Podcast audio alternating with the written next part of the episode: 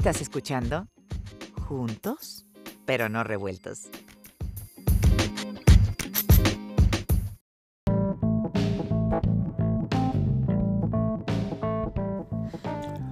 Hola, ¿qué tal? Esto es Juntos, pero no revueltos. Aquí hablamos de todos, con todos y para todos. Primero que nada, y antes de comenzar nuestro programa, quisiera invitarlos a que se suscriban a nuestro podcast. Es completamente gratuito y solamente hay que darle clic a el botoncito que dice subscribe o suscribir y estarás recibiendo un capítulo nuevo de Juntos pero no revueltos cada semana en tus dispositivos. Escuchar un podcast es muy sencillo y tiene grandes ventajas. Tú puedes poner pausa, regresar a un segmento, escucharlo nuevamente o simplemente ir a capítulos anteriores y volver a escucharlos cuando tú quieras. Si nos recomiendas, te lo vamos a agradecer y esperamos que nuestro trabajo te siga gustando. Gracias por estar aquí y continuamos con el programa.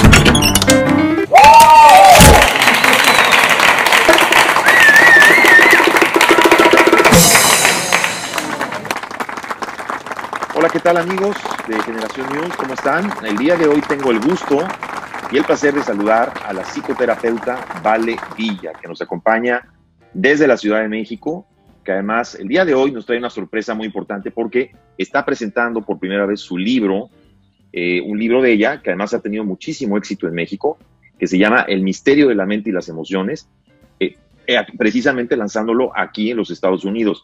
Vale, te doy la más cordial bienvenida. Gracias por estar con nosotros. Gracias, Juan. Feliz de estar contigo. Encantadísima. Gracias, Vale. El, bueno, encantado yo porque sé que has tenido muchísimo trabajo y más en las condiciones que estamos viviendo actualmente, Vale. Eh, tú como psicoterapeuta has estado cargadísima de trabajo, cargadísima de agenda. ¿Cómo ha sido para ti este tiempo de la pandemia, Vale, en todo lo que has visto?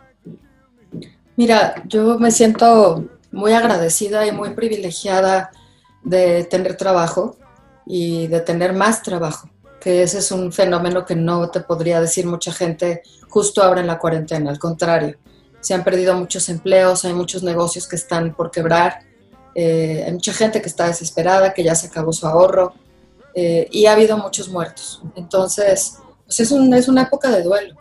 Eh, a mí me ha tocado contener a mis pacientes habituales, algunos están muy bien adaptados al encierro, de hecho no saben cómo van a regresar, no tienen ganas de regresar, no tienen ganas de volver al tráfico, las chavas no tienen ganas de volverse a poner tacones eh, y, y, vestirse con trajes astres y cosas así para ir a la oficina.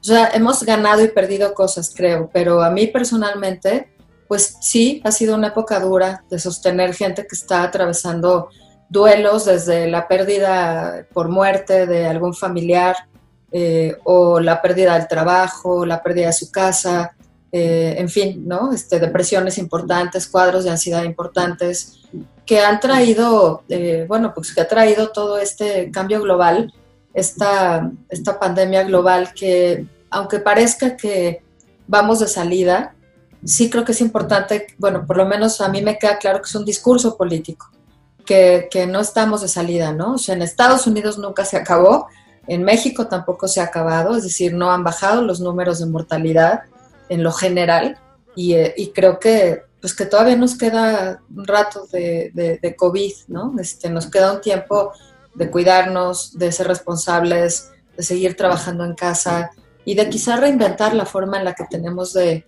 hacer algunas cosas. Por ejemplo, el trabajo, las juntas, la terapia eh, en particular, pues ha sido un reto. Ha sido un reto porque hay, pacientes que estaban muy renuentes a tomar terapia vía remota, pero bueno, tenemos buena relación en general y la mayoría decidieron seguir adelante con su terapia, prefirieron no perderla. Y he tenido pacientes nuevos y ya nos acostumbramos. O sea, sin duda que esté el cuerpo es muchísimo mejor, es mucho más, más lindo, es más cálido, es más personal. Pero creo que también es adaptarse, ¿no? Adaptarse a lo que hay y tratar de sacar el máximo de la situación.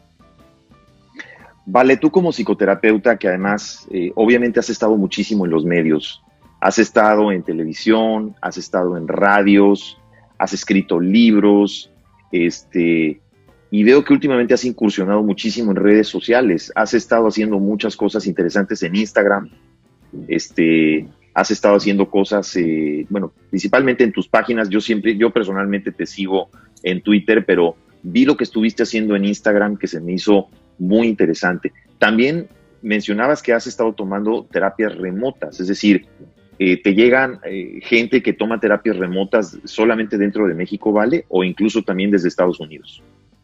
No, hombre, o sea, se ha ampliado, el mundo ya es un pañuelo, ¿no? O sea, el, mundo se volvió una pequeña aldea gigantesca, de todas maneras. Tengo, tengo pacientes mexicanos, eso sí, mexicanos que están desperdigados en el mundo. Tengo pacientes ah, en este momento en Nueva Zelanda, en Alemania, en España, en Argentina y muchos en Estados Unidos y Canadá, ¿no? O hay diferencias en cuanto al lenguaje, en cuanto al uso de ciertas palabras, pero bueno, ahora sí que todos somos eh, hispanohablantes, entonces ahí sí está abierto. Lo que no está abierta, muy abierta, es la agenda, porque la agenda se ha llenado muchísimo, afortunadamente. Pero bueno, hay pacientes que consultan brevemente, hay algunos que se quedan durante largo rato, durante años. Depende mucho de cada proceso, del proceso personal. Eh, tú hace un momentito comentabas que estamos viviendo una etapa, eh, ¿vale? En la que es necesario el, el, manejo de la angustia, de la depresión, que está tan en boga hoy en día y que son incluso temas que, que manejas dentro de tu libro. Eh, a mí me llama la atención porque yo, la vez pasada que tuve el gusto de entrevistarte, hablábamos de que tu libro no es un libro de autoayuda, porque luego suele confundirse mucho este término de autoayuda, de esos libros donde te dan recetitas mágicas, que uno piensa que con esa recetita mágica eh, se te va a corregir la vida. Eh, este más bien es un libro de reflexión, ¿estoy en lo correcto? Totalmente. Sí, Fíjate que yo creo que este discurso eh, exageradamente simplista y positiva, positivo, optimista, eh, pero sin, sin sustancia, pues nos hace daño. O sea, que venga alguien, quien sea, a decirte que con solo desearlo puedes salir adelante, eh, por ejemplo, de un cuadro de ansiedad, o puedes salir adelante de una depresión mayor, o sea, de un trastorno depresivo mayor, o sea, una depresión grave, o de, mm, no sé, cosas graves, ¿no? Bipolaridad, eh, en fin, o sea, estas entidades, ¿no? Que son más psiquiátricas, pero que nosotros también tenemos acceso a ellas, hace daño, Juan. O sea, hace daño porque entonces mucha gente de pronto lee un libro, se siente entusiasmada. Yo no es que, no es que descalifique de entrada los libros. O sea, puedo pensar en, en algunos autores que admiro.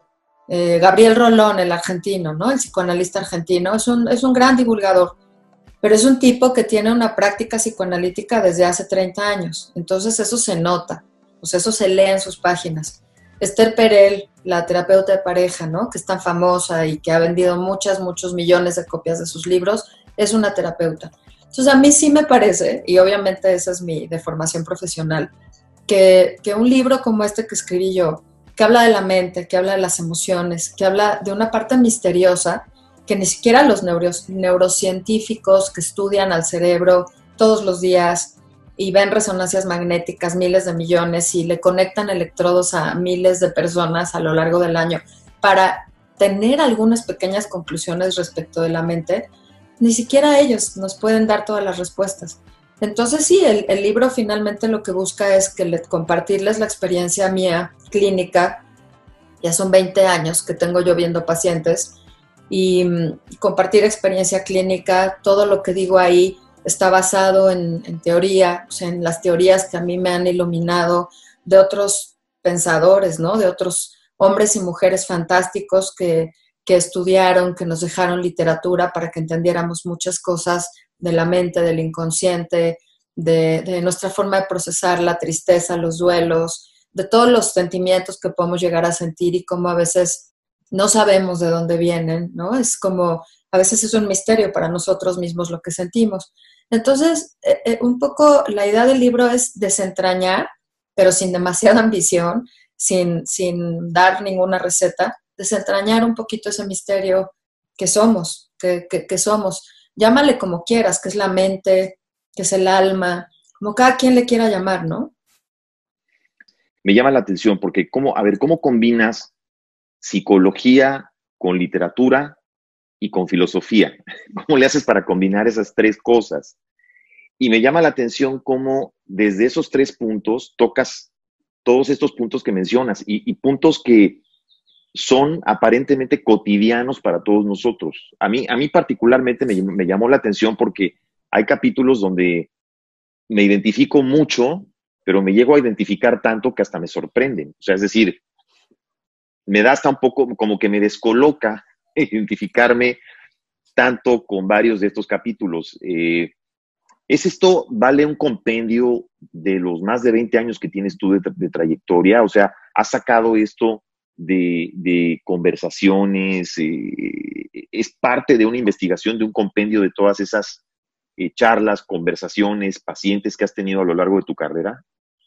Sí, sí. Eh, yo creo que quizás es una parte valiosa del libro, que te puedes encontrar ahí. Es, es, eso que me acabas de decir es algo que me comenta mucha gente como algo difícil, pero positivo. O sea, positivo en el sentido de pues, pues sí, sí, sí, sí me suena, ¿no? O sea, sí me parece verosímil, casi parece que me conoce, casi parece que me estaba oyendo en mi terapia hablar y tal, ¿no? O sea, obviamente todo, todos los casos o todo lo que tiene que ver con mi trabajo clínico, pues está cambiado, ¿no? O sea, no, o sea, si es un hombre, a lo mejor si pongo el ejemplo de un hombre, pues se trataba originalmente de una mujer, si tiene hijos, pues la mujer no tenía, o sea, digo, obviamente protegiendo la identidad de algunos casos que puedan estar por ahí. Todavía nadie me ha reclamado, ¿no? O sea, tampoco nadie me ha dicho, oye, ahí pues, te pusiste mi vida y no me preguntaste, ¿no? Porque sí hay que preguntar. O sea, si yo tengo como en la cabeza un proyecto, ¿no? A futuro de, de, hacer casos, o sea, de, de a lo mejor compartir unos 15 casos, sean muy puntuales de cómo trabajamos esos casos el paciente y yo, y en ese caso tendría yo que pedir permiso porque, porque hay, hay casos clínicos que son particularmente complejos, que pueden ser muy ilustrativos para, para más personas, que pueden ser muy universales. Pero eso que tú sientes, yo creo que de lo que nos habla es que todos nos parecemos mucho. O sea, como que los grandes temas humanos, ¿no? El, o sea, las emociones, los grandes temas humanos, nuestras preocupaciones, nuestras angustias, los conflictos de pareja, qué es el amor, la decepción, la tristeza, el miedo a la muerte, todos estos temas, cómo educar a los hijos, cómo ser un buen padre, los sentimientos que albergamos por nuestros padres o nuestras madres, por nuestra familia de origen, pues son temas universales que se pueden contar obviamente desde muchos lugares, pero, pero que te permite identificarte. Y eso, y eso habla de trabajo clínico. Si yo solo fuera teórica, pues seguramente podría ser un buen resumen de teorías, pero no lo es. O sea, es, más bien trabajo clínico sustentado en, teoría también. La filosofía y la literatura a mí me gustan mucho. Eh, yo creo que nos perdemos de mucho conocimiento cuando nos clavamos solamente en nuestro saber. O sea, por ejemplo, ¿no? Los, los psicoterapeutas, hay muchos psicoterapeutas que están en contra de los antidepresivos. O hay muchos psiquiatras que solamente piensan que los terapeutas cognitivo-conductuales son los que sirven, que todos los demás somos unos charlatanes y, que no es ciencia lo que hacemos. A mí me parece que lo que por lo menos yo hago es un trabajo interdisciplinario que considera la parte biológica, médica, genética, eh, pero también considera la parte social, la clase social, sea, incluso las, nuevas teorías feministas que informan el trabajo de una terapeuta mujer y también de un deberían informar el trabajo de un terapeuta hombre. Eh, entonces, yo leo bastante, o sea, me gusta la literatura. Para mí es como uno de mis hobbies de nerd. Me gusta leer, me gusta mucho leer literatura, me gusta la filosofía y me parece que también pues alimenta lo que yo pienso, lo que yo puedo hablar con mis pacientes, en lugar de que solamente sean puras teorías psicológicas o psicoanalíticas. Vale, hay una parte de tu libro que, me encantó, donde hablas del duelo. Eh, hablas del duelo de una manera, además de que lo haces con palabras eh, sencillas, directas. Eh, ¿Qué nos dice este libro? ¿Qué nos dice tu libro, El misterio de, las emociones, de la mente y las emociones, acerca del duelo? ¿Cómo reflexionar acerca del duelo, Vale? Yo primero diría que, habría que normalizar el duelo, en el sentido de aceptar que nuestra vida está marcada por pérdidas, que, que siempre estamos perdiendo cosas y quizá ganando otras, ¿no? O estamos cambiando de etapa, o sea, incluso perder la infancia, dejar de ser niño, es un duelo. Eh, como papá, que tus hijos de pronto ya no te admiren tanto porque crecieron y ahora más bien te cuestionan, es un duelo. La, la pérdida física, ¿no? Por muerte de la gente que uno ama, es un duelo. Y así me podría seguir. Entonces es como una parte muy importante de la vida. El duelo no es depresión. Esa es otra cosa muy importante que distingamos porque la gente cuando viene a terapia generalmente viene por un duelo. Viene porque perdió a un padre, una madre, un hijo, una mascota, una relación, terminó una, terminó una relación amorosa de años, está desempleado por primera vez en su vida, en fin, ¿no? O sea, hay como muchos escenarios. Entonces, eh, sería muy fácil, bueno, la gente en general, todos queremos pasar rápido por ahí. O sea, mucha gente pide, ayúdame a sufrir el menor tiempo posible. O sea, salir de este sentimiento de desolación lo más rápido que se pueda. Y eso nadie te lo puede prometer. Eh, claro, podrías llegar con un psiquiatra que sí te puede dar unas, unas medicinas, te puede dar unos antidepresivos, y lo que va a pasar es que no vas a hacer el duelo, ¿no? Eh, hay, hay duelo que se queda detenido, hay duelo que se llama patológico, que es un duelo de estos que ves que, híjole, ya pasaron cinco años, siete años de una pérdida, la persona sigue detenida. Que decía Sigmund Freud, la sombra del objeto perdido cayó encima de esa persona, ¿no? Cayó como un manto negro, como una oscuridad, como un fantasma, como una nube negra que la sigue. Eso es duelo patológico. Pero el duelo, Juan, es parte de la vida. O sea, yo pienso que tendríamos que estar como un poquito más, ¿cómo decirte? Como preparados, sí, preparados, eh, menos, o sea, como menos, eh, menos esperando que, la vida no venga dura, porque la vida viene dura tarde o temprano, para unas personas más y para otras menos, ¿no? Eh, pero de que o sea, de que aquí en esta vida terrenal se sufre, pues se sufre, digo, simplemente por el hecho que somos mortales. Si nos ponemos a pensar que toda la gente que amamos, incluyendo a nosotros mismos, si es que nos caemos bien, día ya no vamos a existir, vamos a morir, vamos a desaparecer, eh, bueno, pues ese es un hecho incontrovertible de que la vida, la vida es duelo en una parte, ¿no? O sea, la vida pasa por, por todos esos, esos duelos. Sí, indiscutiblemente, indiscutiblemente, eh, parte de la vida es el duelo y es la pérdida, como bien lo mencionas, vale. Pero también hablas, hay una parte donde hablas del amor, donde hablas una parte donde dices, eh, amarse es eh, aceptar al, yo imperfecto que vive dentro de mí. Eh, hablas de esa parte o de ese yo imperfecto que vive dentro de nosotros. Y hablas también de que amarse es ser capaz de volver a empezar todas las veces que sea necesario. ¿Cómo tocas el amor dentro del libro? La manera en la que lo tocas es, es entendible, es cotidiana, pero al mismo tiempo es una manera de redescubrir de lo que somos capaces con el, de hacer con el amor y hasta dónde somos capaces de llegar por el amor. Eh, ¿Nos explicas un poquito cómo lo manejas en el libro, por favor, Vale?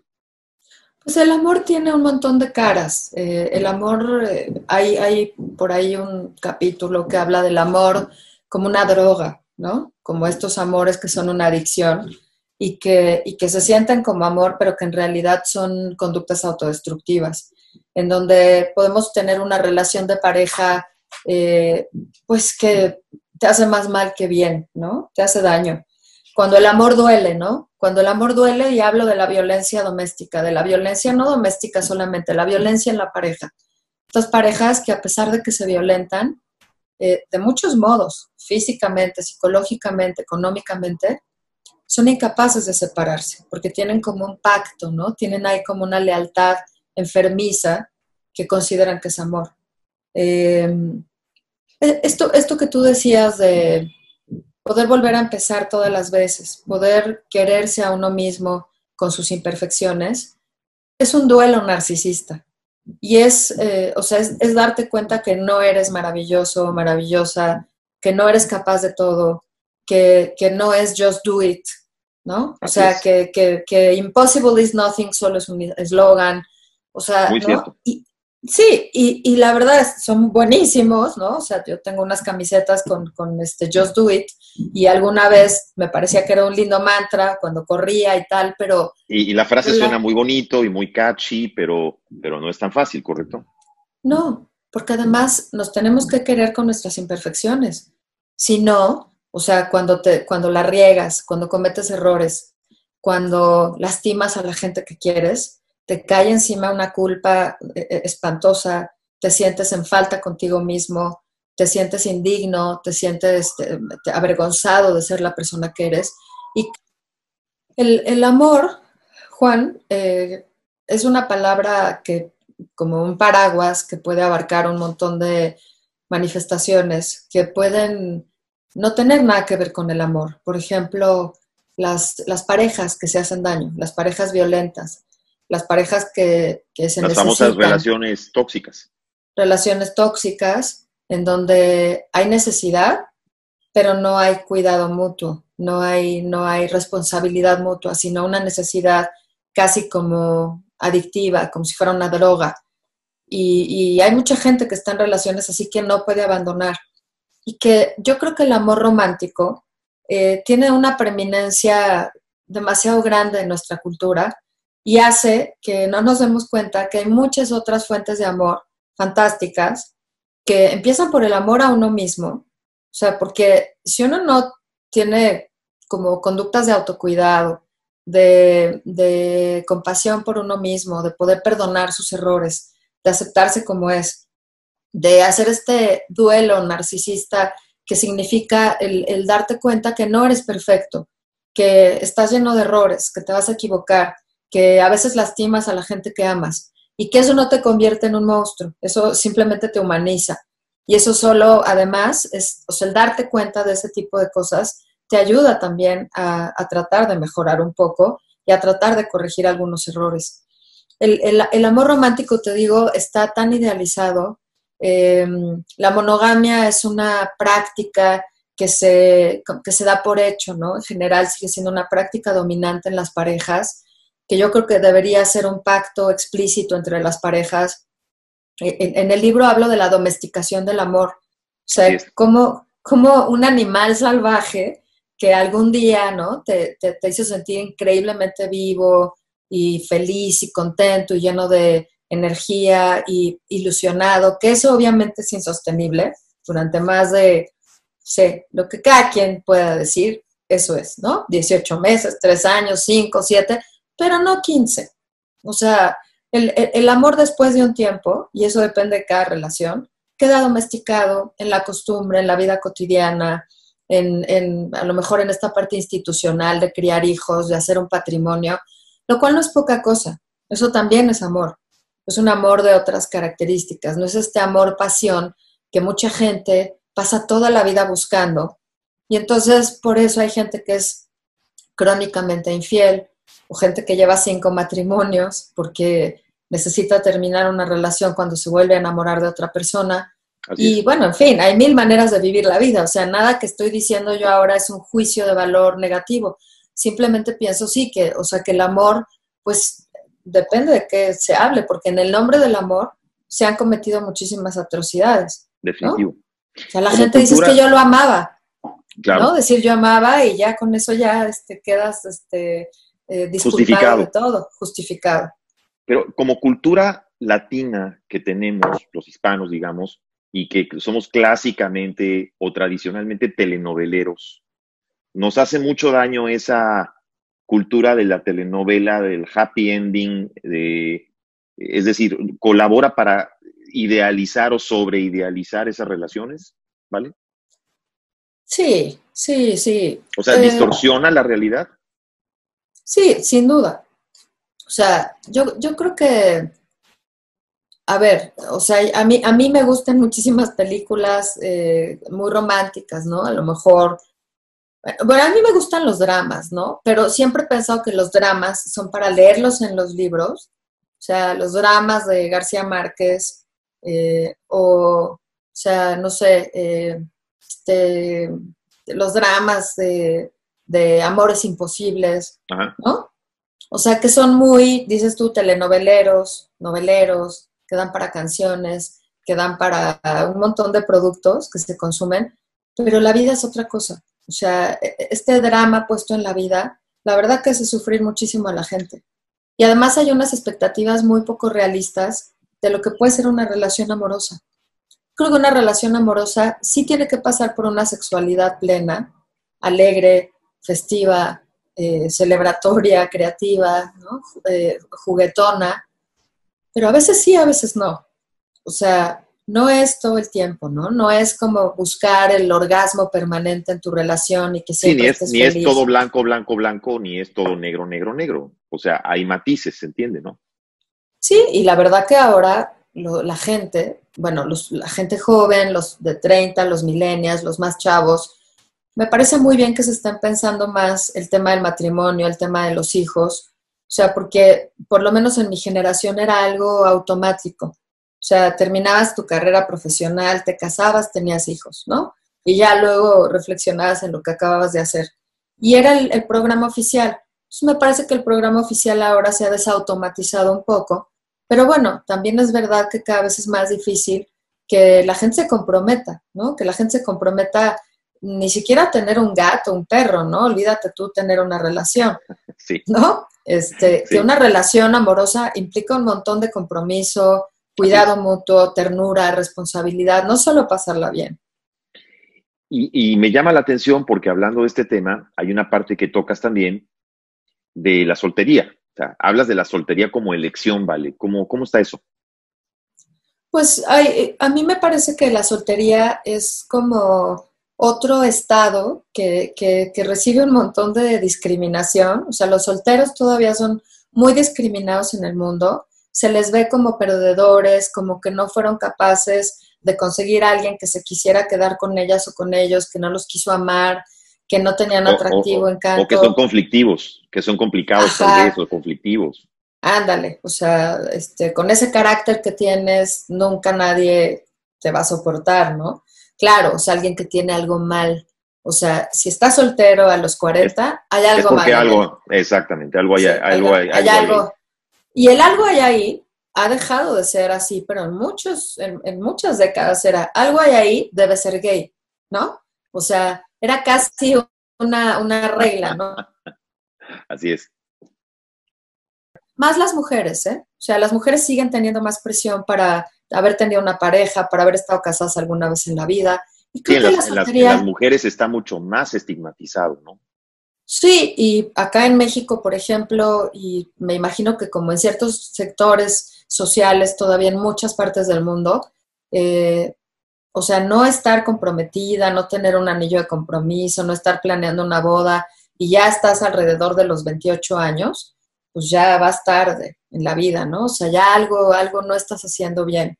Eso está cambiando, afortunadamente, pero sí me parece que la soltería puede ser una elección, que no es que no te quedó de otra y que nadie te quiso, sino que simplemente decidiste que no tenías ganas de cohabitar con una pareja.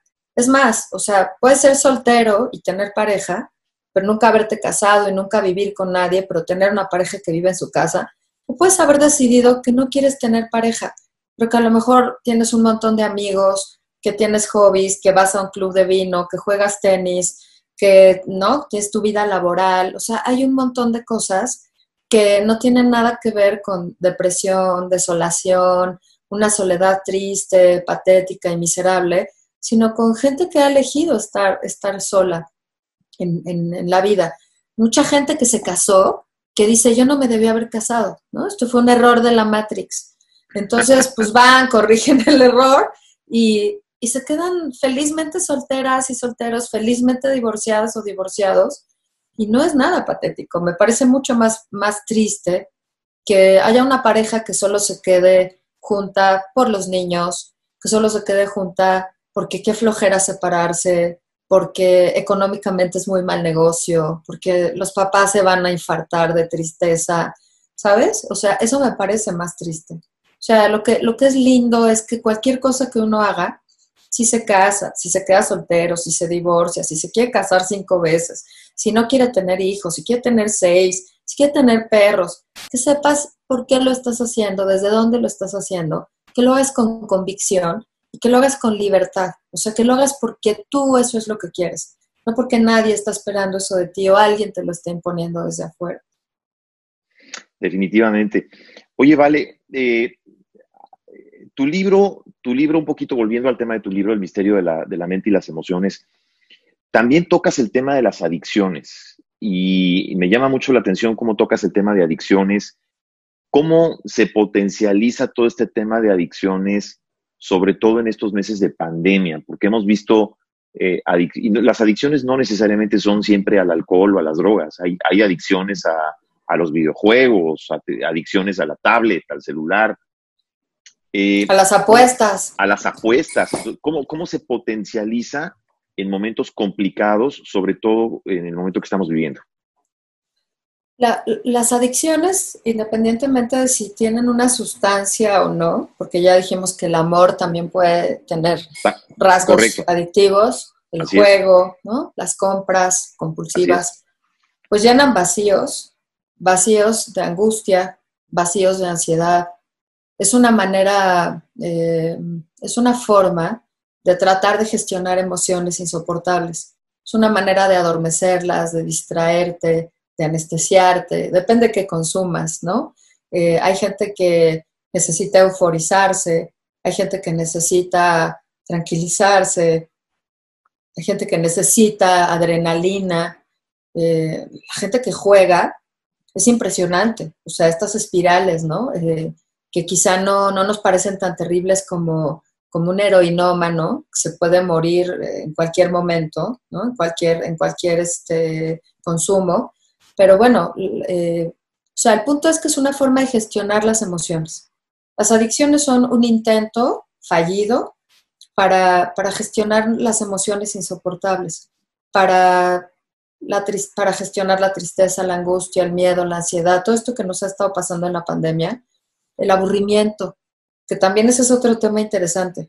O sea, ¿qué hemos hecho con el aburrimiento en estos meses? ¿Cómo encontrar alegría ¿no? en, el mismo espacio, con el miedo al exterior, con la muerte ahí rondando? O sea, la verdad es que todos hemos hecho, intentado hacer magia, ¿no? Para pues, hacernos medio güeyes de lo que está pasando allá afuera y tratar de salir, seguir adelante, ¿no? Con nuestra vida y decir, bueno, estamos en modo sobrevivencia y sí, eh, lo hablamos la otra vez tú y yo, aumentó el, consumo de marihuana, aumentó el consumo de alcohol y aumenta, mucha gente subió de peso, o sea, mucha gente también con los carbohidratos consuela, la comfort food se llama así por eso, porque te consuela. Y, aumentó la violencia intrafamiliar también, obviamente, ¿no? Producto del encierro y la mezcla de las angustias y las preocupaciones. Sí, y que además, bueno, por lo menos en México es un problema que está fuera de control.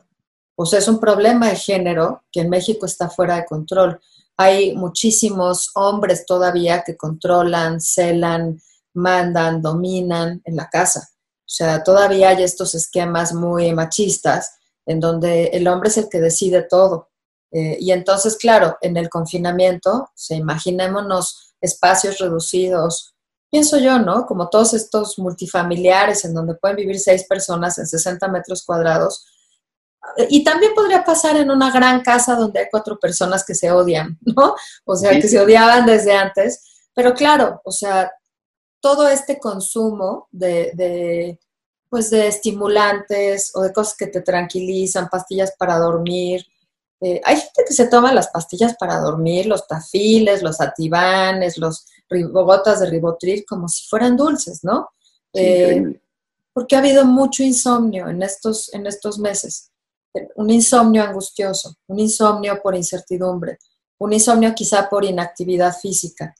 Y mm, la verdad que la gestión de las emociones, pues es una de las cosas más importantes en la vida. O sea, hay gente increíblemente exitosa, ¿no? Que hace mucho dinero, que es muy famosa, que le va muy bien aparentemente, que tiene vida envidiable, que tiene una gestión terrible de sus emociones, ¿no? O sea, que después nos enteramos que sufrían muchísimo, que estaban súper deprimidos hace tiempo. Pienso en Anthony Bourdain, por ejemplo, Sí, además, y, bien lo mencionas, ahí pones un ejemplo eh, clarísimo. El, en este Anthony Bourdain, que lo ves en esos documentales de CNN, y cualquiera diría, oye, este cuate tiene el mejor trabajo del mundo, porque el cuate tiene una super chamba, lo único que hace es viajar, comer, se la pasa todo, conoce, bueno, el Caribe, conoce el desierto, conoce eh, el lejano oriente, pero uno nunca sabe lo que uno puede tener dentro, caray. Exacto. Exacto. Así que, o sea, yo creo que el, mundo interior es un lugar aterrorizante a veces, peligroso, nos da miedo, nos cuesta trabajo acercarnos a él, pero me parece que vale mucho la pena. O sea, un poco el espíritu del libro es pues, el espíritu de los griegos, del conócete a ti mismo, ¿no? Conócete, entiende, entiende qué te enoja, revisa tu historia, eh, acepta que estás furioso con tu mamá, ¿no? Acepta que a veces odias a la gente que amas, que a veces haces daño, que, tienes conductas adictivas. O sea, como que cada uno de nosotros necesitaríamos tener un mapita de nuestro, como de nuestra, ¿cómo decirte? No, el mapa completo, porque hay una parte inconsciente que, que es muy difícil de tener acceso a ella así, como si nada. Pero bien que soñamos, ¿no? O sea, la gente que dice, no, yo nunca me acuerdo de mis sueños, ¿eh? No, no te sé decir que soñé. pues no te quieres enterar de lo que, de lo que está ahí, ¿no? Pero en los sueños tenemos muchísima información de quiénes somos, de quiénes somos, qué queremos, qué no queremos, qué estamos haciendo por culpa, qué hacemos con convicción. Entonces, es tu brújula, ¿no? O sea, tu, tu vida emocional es tu brújula y es importante conocerla y tenerla como bien imantada. Así es, definitivamente. Oye, Vale, te quiero agradecer muchísimo que hayas estado con nosotros. Esperamos que además ir, tocando todos estos temas de los, de, de los que hablamos y que te escuchamos en futuras entrevistas o intervenciones que tengamos eh, contigo aquí en, nuestros canales. Eh, el, el, libro El misterio de la mente y las emociones, que además ha sido un exitazo, en México. ¿Ya, inclusive, ya estás en la segunda edición o ya va para la tercera edición? No, está, se está terminando la segunda edición, o sea, se están acabando los últimos libros, sí, de la segunda. Correcto. Y ahora, el libro ya sale en Estados Unidos. Yo, en lo personal, yo lo leí digital, pero a mí, yo soy de los que todavía estoy un poquito hecho old fashion. Me gusta comprarlo físico, porque me saben más los libros cuando los leo físicos. Eh, ¿Ya se puede comprar, vale, en los Estados Unidos, tanto físico como electrónico? Sí, se, pueden meter a la página de HarperCollins, que es, la, editorial? y ahí van a encontrar el link. Eh, van yo creo que van a encontrar varios links porque lo está vendiendo Amazon, lo vende Barnes Noble, eh, Kindle, eh, ¿no? O sea, entonces yo también me gusta tener los libros en la mano, me gusta el papel, y si les gusta el papel, ya lo pueden conseguir en Estados Unidos. Perfecto. El libro, el libro que se llama El misterio de la mente y las emociones. Están viendo ustedes aquí la portada en pantalla, aquí en este momento, lo estamos poniendo para que lo vean y estamos poniendo también las redes que menciona Vale, donde se puede comprar precisamente, donde se puede adquirir el libro. Eh, vale, de verdad te agradezco muchísimo tu tiempo. Eh, ¿Algo más que quieras agregar antes de despedirnos? Y tus redes, gracias. también. Sí, con mucho gusto. Gracias por, la... Me puedes seguir en Vale Villa G en Twitter. Eh, tengo ahora un Instagram que sí creció este, a partir de este proyecto de la pandemia que, que fue bonito y que nos hizo muy bien a todos, que es Vale Villa Guillén con doble L que no sé, tendré que buscar un nombre más acá taquillero porque ese ni el caso. Y Vale Villa en Facebook y escribo en periódico nacional de circulación nacional, que es La Razón, los viernes. Y tengo un valevilla.com, en donde también me pueden leer, donde hay algunos artículos míos también. Ahí, ahí tienes tu blog, ¿verdad? Ahí, tengo mi blog. en, valevilla.com. Perfecto. Bueno, Vale, de verdad, muchas gracias. Siempre me da mucho gusto saludarte te mando un fuerte abrazo hasta la Ciudad de México, esperando que estés bien. Igual. El trabajo te sea leve, porque sabemos que tienes mucho y este y porque sabemos que tienes un éxito eh, que además está más que bien eh, merecido y, comprobado. Te agradezco de verdad mucho tu tiempo, Vale. No, al contrario, gracias por, valorar mi trabajo, Juan. Te mando un abrazo grande y, y nos veremos pronto. Nos veremos pronto, amigos. Ya la escucharon de viva voz, estuvo acá con nosotros la psicoterapeuta Vale Villa, sigan en sus redes. Estaremos pendientes todavía con otros temas que tienen que ver también con su libro, El misterio de la mente y las emociones. Gracias por haber estado con nosotros lucky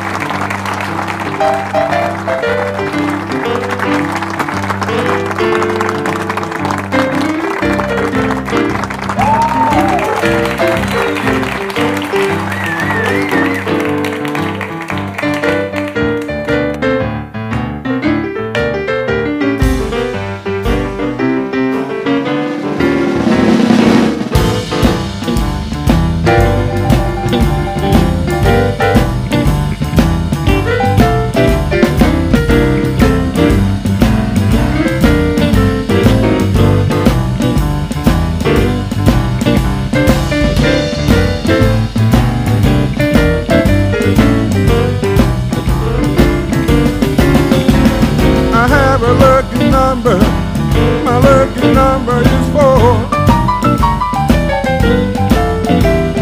I have a lucky number, my favorite number is four. My fourth and final, I never loved no woman more.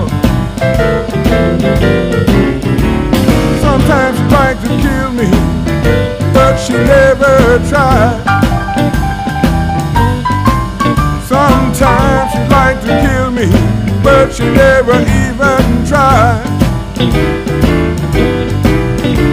That woman is my reason, the great harmony in my life. Well, she's a moving piano, notes floating when she walks. She's my moving piano, notes sounding when she walks. shows me it's a symphony when she talks.